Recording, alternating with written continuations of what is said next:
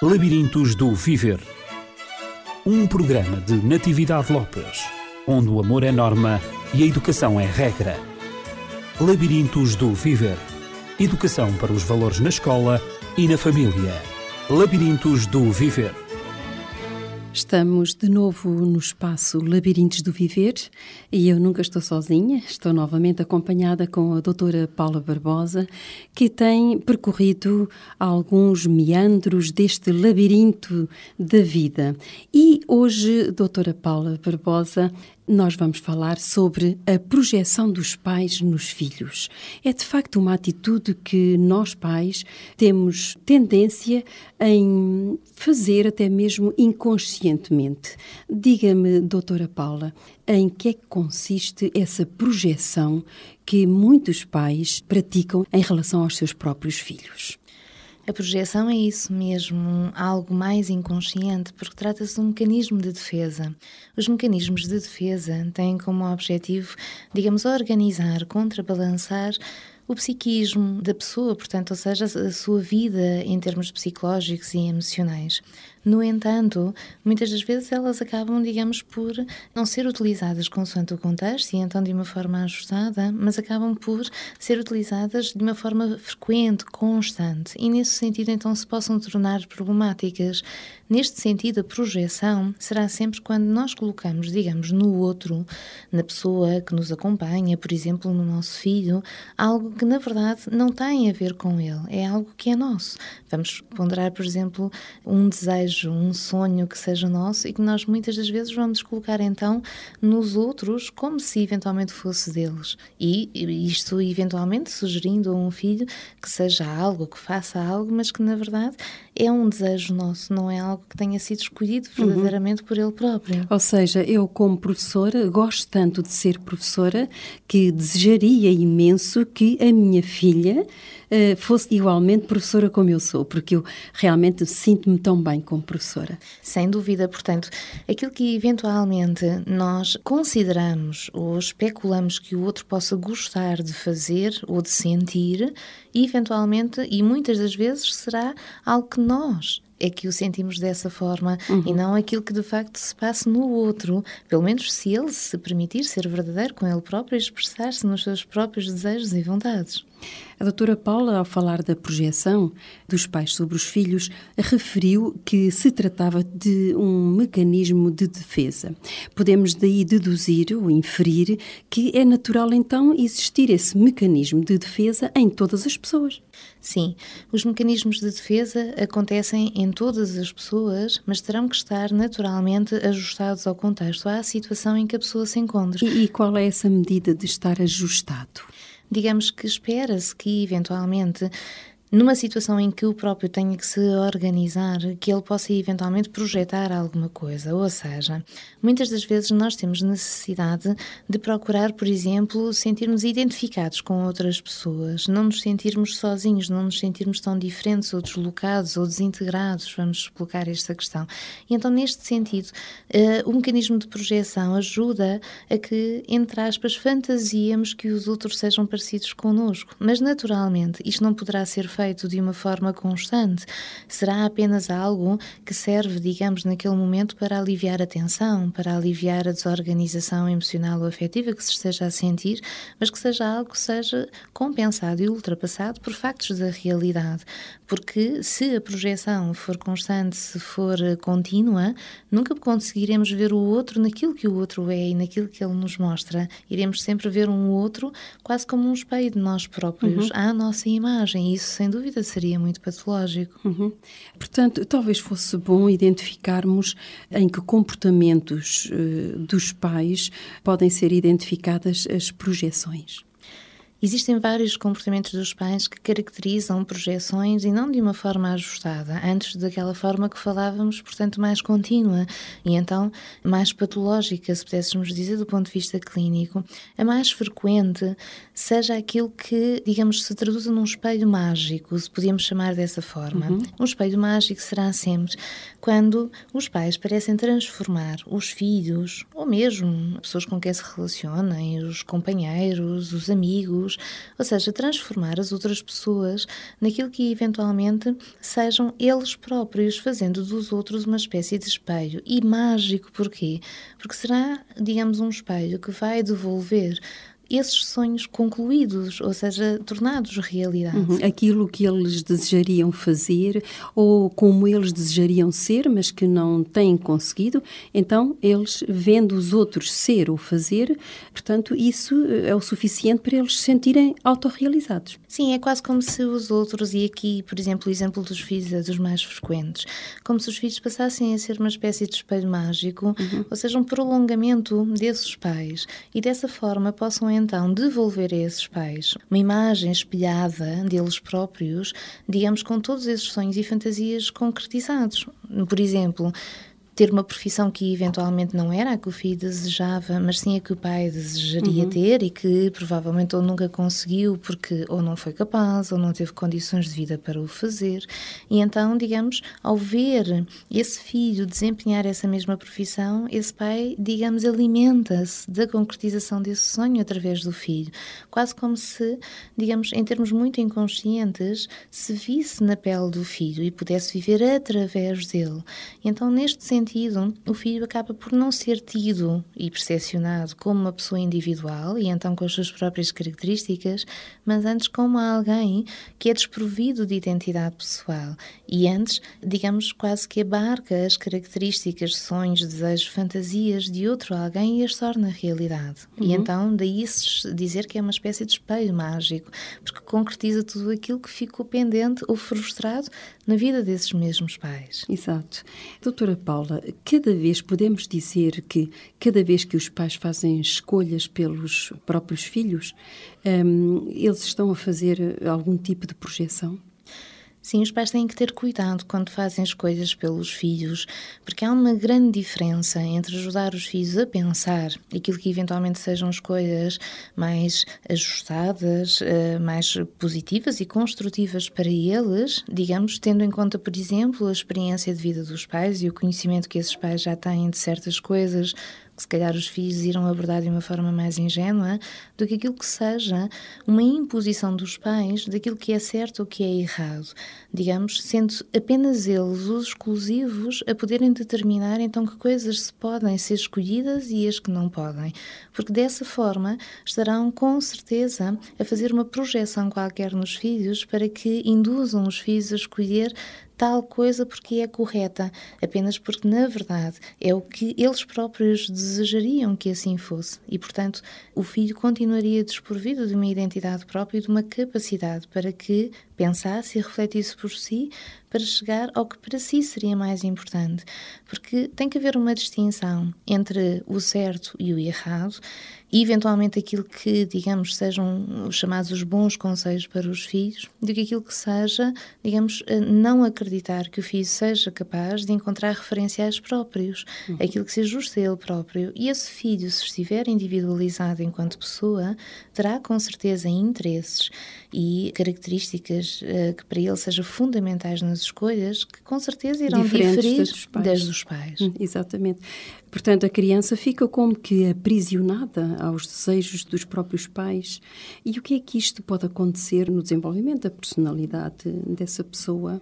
Muitas das e vezes, da sua individualidade. Muitas também. das vezes estas crianças uh, são crianças e depois jovens e mais tarde adultos, até bastante ajustados. Porquê? Porque, na verdade, eles parecem ser os melhores alunos, os melhores profissionais, em termos dos seus valores pessoais, muitas das vezes são pessoas muito ajustadas, muito corretas, uh, levam as coisas muito a sério, são muito responsáveis, muito consequentes e, portanto, ou seja, parecem de facto os filhos perfeitos. Para não desagradar aos pais. O que está por detrás, o que é preocupante e que muitas das vezes nem o próprio filho já tem consciência de que o faz, apenas vive numa sensação de insatisfação permanente, é isso isso mesmo, é que todos esses referenciais, mesmo que pareçam, digamos, de um ajustamento e de um brilho, digamos, perante os outros e a sociedade em geral evidente, não deixam de o desviar de si próprio. E ouve-se muitas das vezes dizer esta frase: uh, Eu sei que tenho uma vida que todos invejam, mas eu tenho a sensação que vivo uma vida que não é a minha. E, portanto, ou seja, vive-se uma vida que aparentemente é a vida ideal, mas vive-se essa vida para que então esses pais fiquem satisfeitos satisfeitos se alimentem em torno das conquistas do filho, uhum. porque se calhar esse próprio filho faria as coisas absolutamente distintas para se sentir preenchido e satisfeito com a sua própria vida. É interessante porque hum, quem lida com adolescentes com facilidade encontra respostas neles, como por exemplo, então está bem? E o adolescente hum, responde: está e não está. Sentes-te bem? Sinto e não sinto. É precisamente esta duplicidade, esta luta, digamos, dentro dele, que efetivamente para os outros está bem, mas para ele não está bem. Os outros sentem-se bem com aquilo que ele faz, com o comportamento que ele exibe, com o seu desempenho, mas ele intimamente não se sente assim tão bem. Há de facto aqui um desajustamento. Há uma diferença entre aquilo que clinicamente chamamos o self verdadeiro, portanto, uhum. aquilo que seria de facto espontâneo e que emergesse de uma forma, digamos, natural dessa pessoa, para aquilo que eventualmente seja o que eu devo fazer, a vida que eu devo ter, as escolhas que eu devo fazer e que muitas das vezes se sabe que se não fizer, o pai ou a mãe vão ficar doentes, vão ficar frustrados, vão ficar deprimidos, vão se zangar, ou seja, uma série de motivos que acabam por motivar as escolhas pessoais, mas que na verdade estão ao serviço de outro alguém, uhum. não de si próprio. E então, nesse sentido, nunca poderemos ouvir alguém, um adolescente, ou mesmo eventualmente mais tarde um adulto, dizer de facto está bem, ou seja, tudo está bem. Não, há uma parte que está bem, porque eu estou a fazer algo que de facto, por exemplo, para figuras de referência e das quais eu posso gostar, é algo que é importante porque os deixo satisfeitos, mas estou a fazer para o orgulho deles, não para o orgulho de mim próprio. Uhum. E a autoestima e a valorização pessoal depende também de nós podermos ser pessoas de que nós próprios nos orgulhemos, não somente os outros. Exato. Portanto, isso pode acontecer que um dia mais tarde a criança ou o adolescente ou o jovem crescendo eh, rompa muitas vezes com hábitos que tinha anteriormente e siga um rumo completamente diferente. Sem dúvida. Ou mais tarde possa eventualmente abandonar ou afastar-se da família, ou pelo menos privilegiar, digamos, um distanciamento que muitas das vezes para a família até parece estranho, ou eventualmente até numa fase de adolescência, enquanto o adolescente, digamos, cada vez se vê a entrar, digamos, na escolha da área profissional, depois na escolha da profissão, ou seja, cada vez mais se define segundo os parâmetros que correspondem aos desejos dos outros e não dos seus, muitas das vezes torna-se, calhar, um adolescente que, do ponto de vista prático, social, é ajustado, e se calhar até é um prodígio, mas se calhar uma pessoa mais agressiva, tida como, digamos, mais fria ou mais arrogante, e muitas das vezes até mesmo para essa família, precisamente porque dentro dele há uma certa revolta uhum. de tal e ser imposto, mesmo que pareça ser para bem dele, como se costuma dizer. Muito bem. Portanto, sente-se que de facto é uma pessoa não exatamente muito bem ajustada, não é? Ora então, vimos esta noção de espelho mágico, que consiste precisamente em os pais viverem através dos filhos. Mas, em contrapartida, há também outro tipo de atitudes da parte dos pais, que consiste em desejar que os filhos sejam imperfeitos, que sejam incapazes, que sejam dependentes dos próprios pais, para que eles, por sua vez, eh, vivam sempre numa posição superior à dos filhos, para confirmar que eu, como pai, eu, como mãe, sei mais do que tu, posso mais do que tu, mando mais do que tu, e então existe, digamos, esta atitude que realmente também faz com que, eh, e tem os seus reflexos nos filhos, faz com que o filho se torne uma negação, se torne realmente alguém sem valor. Os pais que projetam nos filhos são sempre pais que não conhecem os filhos, nem uhum. tampouco dão, eh, digamos, a possibilidade de se vir a conhecer o que os filhos são enquanto pessoas, porque os filhos são mais ou menos, digamos, pré-determinados. Os pais que fazem mais o espelho mágico, como estávamos a falar, e que projetam, portanto, digamos, positivamente nos filhos, fazem com que esses filhos venham a cuidar deles realizando esses sonhos, ou seja, é como se os estivessem a educar por algo positivo, é? algo que na verdade os vai ajudar eles na vida deles, mas que seja algo que não corresponde a eles, porque eles não tiveram a oportunidade, digamos, de se mostrar verdadeiramente naquilo que gostariam. Então, aqui também o que se passa é mais ou menos isto. Se no outro espelho os pais pré-determinam que o meu filho vai ser eh, muito bonito, vai se portar muito bem, vai tirar um curso universitário, vai ter aquela profissão específica e, portanto, ou seja, já quase que, digamos, lhe traçaram o seu projeto de vida ainda uhum. antes de ele ter nascido, muitas das vezes, aqui os pais também acabam por projetar de uma outra forma, pré-determinando que esse filho não tem valor. Desse filho não se pode esperar nada de positivo. Desse filho, digamos, só se possa dizer que nasceu, digamos, com defeitos, com características negativas, com incapacidades. Não se pode esperar nada dele. É torcido desde que nasceu, é mau desde que nasceu, é incapaz e não é muito inteligente. E por vezes nós ficamos curiosos como será que se possa fazer este tipo de afirmações quando na verdade muitas vezes se tratam de crianças tão pequenas ou mesmo ainda uhum. bebês.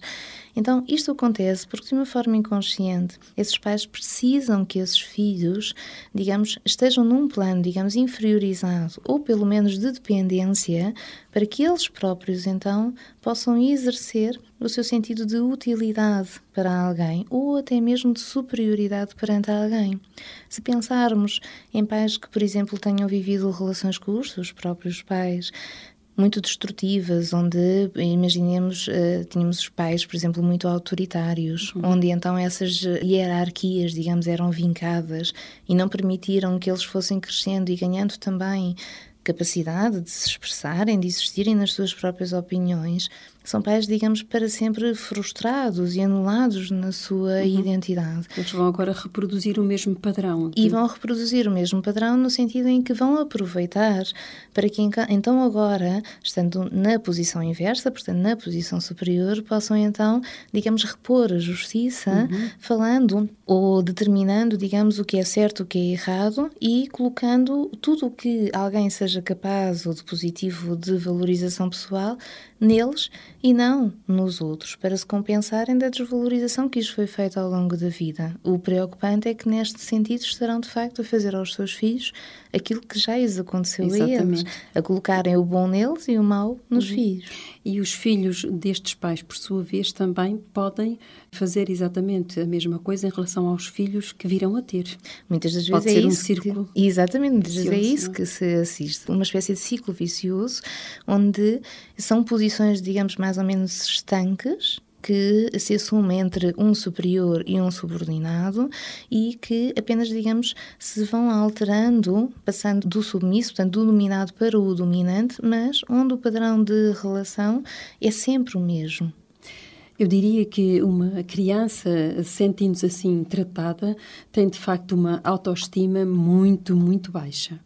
Sim, é uma criança que naturalmente vai sentir sempre que, digamos, nada vale a pena. Ele é um incapaz. Sim, hum. se ele se esforçar por tirar eh, boas notas, uh, imaginemos que hoje ele conseguiu tirar o 18, os pais provavelmente terão uma atitude de que o 18 não chega, porque poderia ser o 19 ou o 20.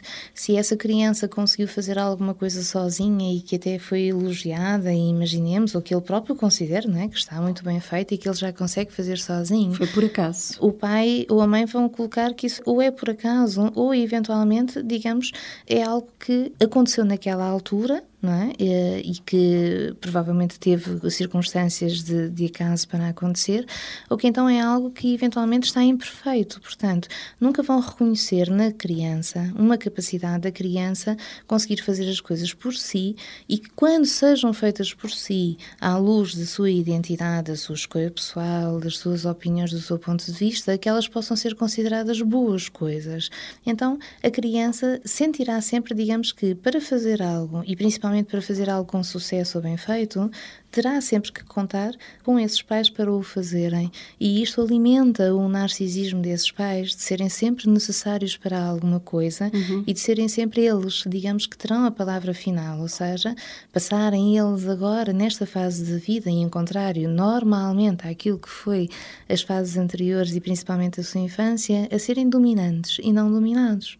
Estes pais têm uma grande necessidade de se sentirem também perfeitos não é? Sim, não nos podemos esquecer que a baixa autoestima e a desvalorização pessoal que neste momento, fazendo uma espécie de espelho de vidro, estão a fazer então com os seus filhos, as suas crianças, é essa mesma baixa autoestima que eles transportam com eles das uhum. vivências que já tiveram uhum. e, portanto, há que de facto trabalhar esta problemática na família, ou de outra forma o ciclo irá manter-se e será sempre muito destrutivo e muito patológico, sem esquecer que estes pais, se fazem estas projeções inconscientes é porque eles próprios estão a encontrar talvez a única forma que tenham encontrado de sararem as suas próprias feridas naquilo que seja uma imagem pessoal claramente Então já vimos que há pais que desejam que os filhos sejam perfeitos para poderem viver através dos próprios filhos, da perfeição que eles exibem, digamos assim, que eles demonstram, e portanto aí temos a noção do espelho mágico. E agora vimos precisamente o oposto. Pais que desejam que os filhos sejam imperfeitos, incapazes, dependentes, para eles próprios viverem para sempre numa posição superior à dos próprios filhos. E aqui temos então a noção de espelho de vidro, dá a impressão que a qualquer momento ele pode partir-se. É quase como se, se pensarmos nesta, nesta imagem, se olharmos para um espelho verdadeiro, o que é que nós vemos? Vemos a nossa imagem refletida, portanto, podermos ter consciência de nós próprios enquanto pessoas, mas da pessoa que nós somos, porque somos nós que aparecemos ali naquela uhum. imagem. Se nós imaginemos que pegamos naquela moldura e tiramos lá o espelho e colocamos um vidro, o que é que nós vemos? Nós nunca nos conseguimos ver a nós. Nós vamos sempre ver o que está do outro lado. Porque é transparente. Porque é transparente. E então aquilo que nós vamos ver do outro lado é aquilo que os outros puseram no outro lado para nós vermos. Uhum. E então nunca é a nossa imagem, nunca nos conseguiremos encontrar, se nos fizerem um espelho de vidro, nunca nos conseguiremos encontrar em nós próprios e a percebermos daquilo que somos capazes, porque sistematicamente aquilo que os pais projetam e põem lá naquela imagem que se vê do outro lado são sempre características negativas que é muitas incapacidade. não correspondem a essa uhum. realidade. Temos, por vezes, alguns exemplos de que, uh, imaginemos mesmo um adulto num processo terapêutico, de repente percebe-se que sempre esteve convencido, imaginemos que não era capaz de fazer qualquer coisa, como, por exemplo, tirar um curso universitário. Uh, e então, estimulado, por exemplo, por um processo terapêutico, acaba por tentar ponderar, digamos, essa possibilidade, ou seja, passar pela experiência para que comprove se seja capaz ou não. E ele sempre viveu com esta fantasia de que nunca seria capaz de uhum. fazer e assume, portanto, que essa seja a verdade e depois espanta-se quando eventualmente entra para a faculdade e tira sempre, eh, por exemplo, 18 ou 19. Isto já me aconteceu com alguns pacientes. E então eles próprios acabam por continuar a fazer uma referência de que aquilo foi um acaso, ou se tirou 18 poderia ter feito mais. Portanto, eles próprios não conseguem desligar-se e terão que ser ajudados então nesse sentido para que se possam desligar daquilo que é uma imagem que transportam, de que nunca serão capazes ou serão sempre imperfeitos, sem se aperceberem de que isto de facto não corresponde à realidade, porque eles experimentando as coisas apercebem-se de que de facto são capazes de o fazer. Isso é apenas contrário às projeções que os uhum. pais neles fizeram. Uhum. Eu admiro, um, de novo, eh, já me expressei de uma outra vez, como é que a psicologia clínica consegue realmente ajudar as pessoas em mudar, de facto, a noção que têm de si próprias e projetarem-se elas próprias uh, num outro ideal, no seu próprio ideal, deixando para trás, por vezes, imagens tão negras, tão negativas que outros fizeram fizeram delas. É extraordinário. É, são sem dúvida processos digamos que demoram algum tempo, pelo menos alguns meses terão que de facto demorar, mas são processos que ajudam a pessoa a fazer o chamado descentramento, ou uhum. seja, conseguem com o terapeuta ver-se de fora para que se percebam se aquilo de facto é a realidade, ou seja, se aquela é a pessoa naquela que eles se traduzem, se é a pessoa real, a pessoa imperfeita, a pessoa incapaz, ou se talvez isso seja apenas uma fantasia sobre eles próprios que apenas uh, resulta das projeções de outros, não daquilo que eles tenham experimentado conhecer sobre si também. Uhum. É interessante que, eh, pessoalmente, digamos, fui vítima, se é que se pode dizer, de um caso assim. É, sempre os meus pais diziam que eu nunca seria capaz de tirar um curso superior. E durante até os meus 23 anos de idade, eu fui sempre perseguida por esta ideia que os outros tiram, os outros são capazes, mas tu nunca serás capaz. Uh, e, portanto, existiam fatores que eles colocavam para uh, argumentos uh, que eles tinham muito fortes para me fazerem sentir que eu não era capaz. Até que, devido a certas leituras que fiz, devido também a exemplo de alguns exemplos de alguns colegas que privavam comigo, eu fui capaz de ultrapassar essa barreira e de começar, de facto, os estudos universitários e consegui chegar até ao fim. Uh, portanto, uhum. sei, compreendo perfeitamente, vejo-me na pele de alguém que tenha passado por uma situação destas. Com certeza que a Natividade possa reconhecer, de certa forma, a coragem que é preciso. Foi preciso para... muita coragem. Exatamente, para passar a essa experiência, ou seja, para ir comprovar que se é capaz. Porque se temos alguém, como as nossas figuras de referência, os nossos pais que nos são queridos, a dizer sempre que não seremos, e se nós vamos provar que somos capazes, então aí, digamos, é uma espécie de, digamos, de desilusão e desvinculação que vamos fazer para uhum. com as ideias uhum. deles e isso implica muita coragem para um filho. Assim como nas situações, por exemplo, do espelho mágico, o filho experimentar não querer saber ou não ser tão perfeito também em si traz, digamos, uma espécie de medo de que os pais então uhum. vão ficar desiludidos com aquilo que esperavam dele. E, portanto, são de facto decisões bastante difíceis, uhum. mas que uh, são situações bastante vulgares até se nas a minha experiência, uh -huh, Se a minha experiência pode ser útil para um, alguém que nos esteja esteja a escutar, também o que me deu muita coragem acabou por ser a minha própria mãe, que desvinculou-se da opinião do meu pai uh, e acompanhou-me no meu grande desejo de fazer um curso superior. Por outro lado, tive também o meu irmão mais velho que se uniu à minha mãe e disse: Tu és capaz, eu vou ajudar-te e, portanto, tudo isso revolucionou a minha própria vida e hoje sou uma pessoa diferente daquilo que poderia ter sido se de facto eu não tivesse tido estas ajudas. Portanto, nós podemos sempre estar à altura de ajudar alguém que tenha passado por esta situação a recuperar e, e de facto, ter êxito, ter sucesso, se de facto somos motivados e encorajados. Foi o que me aconteceu. Sem dúvida. E depois há um outro tipo de, de projeção que eu penso que seria bom também falarmos aqui. Um, pelo menos parece-me que há um outro tipo de pais, uh, melhor uh, direi, que são pais uh, que são em si muito desorganizados do ponto de vista mental e até do ponto de vista emocional. E então colocam nos filhos o que são os seus sentimentos e pensamentos próprios. Isto encontra-se com muita frequência. Que tipo de projeção é esta, doutora Paula Barbosa? Aqui estaríamos a falar da projeção àquele nível mais patológico. Portanto, uhum. estes pais necessitariam, com certeza, de ajuda de um técnico especializado para que pudessem organizar-se psicologicamente. Aquilo que é frequente é que são os filhos que aparecem por vezes em consulta e uh, este tipo de projeção resulta muitas das vezes em problemáticas nesses filhos, como por exemplo a esquizofrenia, um surto psicótico, ou seja, algo que de facto traz ali transtornos graves do pensamento, confusões ao nível uhum, do pensar. Porque já os pais estão em si desorganizados, não é? Sob o ponto de vista mental e emocional. Exato, portanto, uhum. muitas das vezes o que aparece na consulta ou no pedido são de facto os filhos, portanto, com este tipo de desorganizações ao nível do pensamento, mas a maior parte das vezes, ou quase sempre, estão por detrás deste tipo de situações pais que fazem projeções, as chamadas projeções maciças, portanto, em vez de, eh, eventualmente, o outro, portanto, determinar-se nas características da sua personalidade face aos desejos dos pais, positivo ou negativamente, como já falámos, então estes pais continuamente colocam nos filhos aquilo que sentem e aquilo que pensam, como se os filhos estivessem a pensar e a sentir como eles ao mesmo tempo. Uhum. Vamos colocar aqui um exemplo. Né? Esse pai, se, imaginemos, entra em casa e está a sentir-se de uma determinada forma e tem uma opinião, por exemplo, imaginemos, tinha acontecido qualquer coisa, né? ele tinha uma opinião sobre esse facto, tinha um sentimento, vamos imaginar, de raiva sobre esse facto.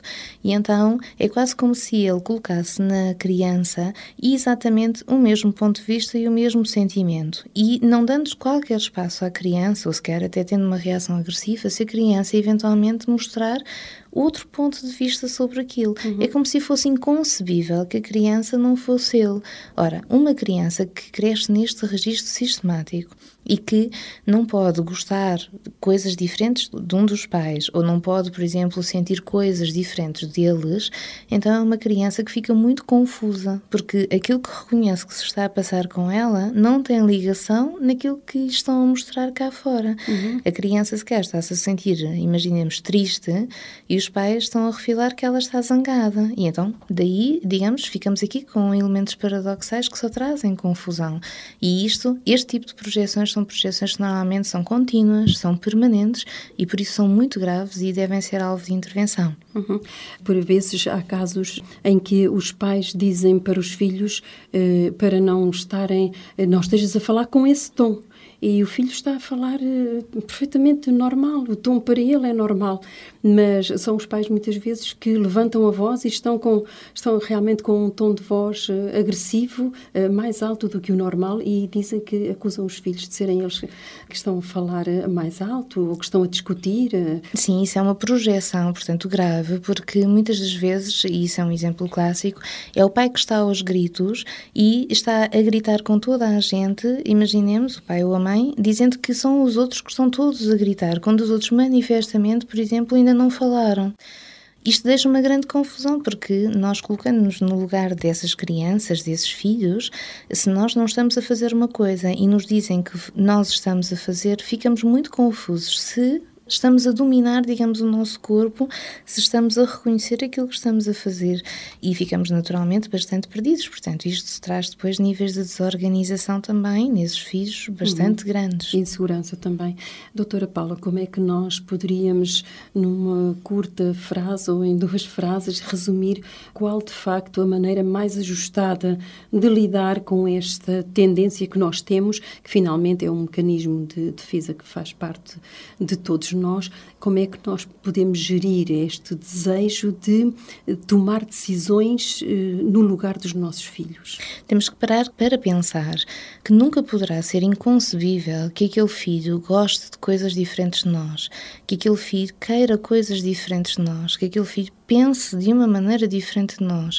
Porque se partimos do ponto de vista que isso é inconcebível, estamos necessariamente a projetar, estamos uhum. a querer que ele seja algo que nós determinamos, não algo que ele nos mostre. Portanto, o principal conselho é que se tenha a coragem de acompanhar a criança, mas de deixar a criança desenvolver-se e transformar-se na pessoa que é. Respeitar a sua individualidade. exato, para que nós possamos conhecer a pessoa que ela é, não para que a tenhamos ao nosso lado com uma função ou, eventualmente, uma caracterização de si enquanto pessoa que não serve uma função para ela, mas sim para nós próprios, ou para nos enaltecer, ou para nos satisfazer, ou, eventualmente, para que ela seja quase, digamos, uma parte de nós e tenha que então pensar e sentir exatamente como se fosse nós próprios. Portanto, ter a coragem de facto de deixar essa criança crescer, transformar-se na pessoa que é e ter a coragem de gostar dela por isso que ela é, não por aquilo que nós queremos que ela seja. Vamos então avançar no conhecimento cada vez mais profundo dos nossos filhos. É uma maneira de os amarmos. Então, na próxima semana, doutora Paula, nós vamos tratar o que é que nós poderíamos, digamos, ligar a este, a este tema que fosse um complemento propriamente para ajudar os pais. Poderemos eventualmente falar então daquilo que sejam, digamos, estes estilos parentais. Uhum. De que forma, hoje falamos das projeções, mas de que forma, digamos, os pais se devam então posicionar perante esses filhos nos atos educativos para que eventualmente esses filhos ganhem cada vez mais uma margem para poderem construir uma identidade, uma personalidade própria. Ok, então fica o desafio lançado e fica o convite também lançado aos nossos ouvintes. A doutora Paula Barbosa, diretora clínica clínica do Centro de Psicologia e Formação Dialógicos. Poderia dar o seu contacto? É o 93-845-1944 ou poderão fazer pelo e-mail dialógicos.lda.dialógicos.pt. O nosso contacto do Labirintos do Viver já sabe que pode fazê-lo através do telefone 219 106 310 e despedimos-nos até à próxima semana com a doutora Paula Barbosa de novo. Labirintos do Viver. Um programa de Natividade Lopes, onde o amor é norma e a educação é regra. Labirintos do Viver. Educação para os valores na escola e na família. Labirintos do Viver